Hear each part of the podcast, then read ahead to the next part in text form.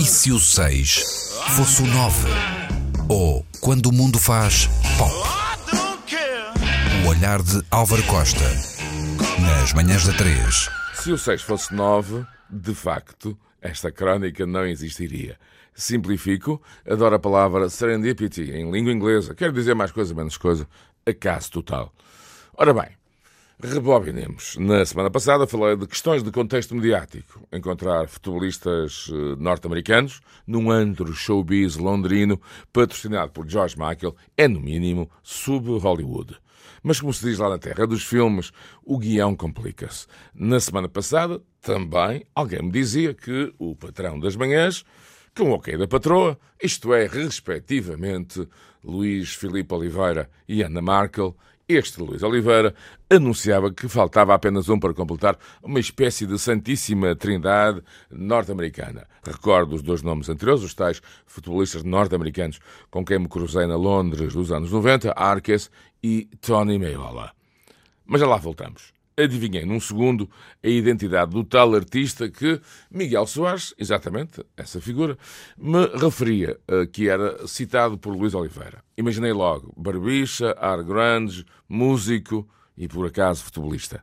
Mais suspense. Mas a história começa realmente com uma das mais inacreditáveis séries de TV de todos os tempos. Audiências mínimas, fim da tabela da Nielsen, na altura, enfim, um ranking fundamental, uma desgraça. Aparece, digamos, entre aspas, um pato, que também era ator da mesma. Recordo o nome da série, Marés Vivas. Pois bem, a CBS, segundo creio, a produtora eh, da série, esfrega as mãos de contente, livra-se de um mono e, naturalmente, imagina ter encontrado o pateta de serviço. Hasselhoff. David Hasselhoff. Elhoff. Esse mesmo. Como é que vai reinventar uma série absolutamente condenada? de uma forma muito simples. Percebe que o clichê biquinis, praia e música dos Beach Boys era como vender areia no deserto californiano. E claro, o truque foi tornar a série como emblema, mas para longe, países frios de invernos muito, muito duros e sem raparigas de biquínis vermelhos aos saltos. A produção continuou, devo já dizer-vos, a agir com uma pobreza franciscana. Como é que sei isso? Pois bem, devo já dizer-vos que morava perto. Não muito longe. E claro, percebi a forma como tudo aquilo era feito, os planos eram praticamente os mesmos, enfim, era só uma questão de mudar de câmara e tudo se passava, digamos, num raio de algumas centenas de metros nas praias de Santa Mónica. Como vivia ali perto, de vez em quando procurava, digamos assim, infiltrar-me nas filmagens.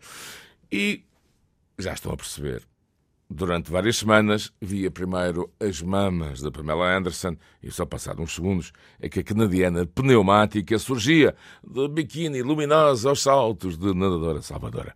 Via nesses preparos algumas vezes, para não dizer muitas, ao ponto de que, bem, venha à próxima, como se diz por lá, next. E é aqui que surge o epílogo. O tal Barbicha, o número 3 da Santíssima Trindade, referido pelo Luís Oliveira, é claro, Alexi Lalas, ex-Galaxy, depois Itália 90 e, claro, Calcio Padova e mais tarde presidente do Galaxy de Los Angeles, com o mediático ou ultramediático David Beckham. Esse mesmo, Lalas, aparece em Berlim nos MTV Awards número 1, portanto em 1994, transmitido, recordem, total exclusivo, pela Antena 3. Fui o repórter, enviado especial, com uh, dois grandes pivôs, Zé Marino e Miguel Quintão. Pois bem, começo, enfim, a relatar quem aparece, quem não aparece, e de repente vejo três figuras e começam a aproximar-se.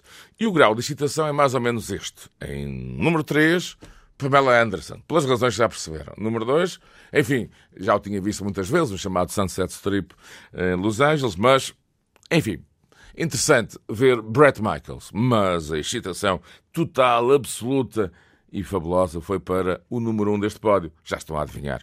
Alexi Lalas. E por que não? De facto, cumpriu-se assim a tal santíssima trindade do Luís Oliveira. Espanto, não é? Afinal, futebol 2, showbiz 0. E neste caso, se o 6 fosse 9.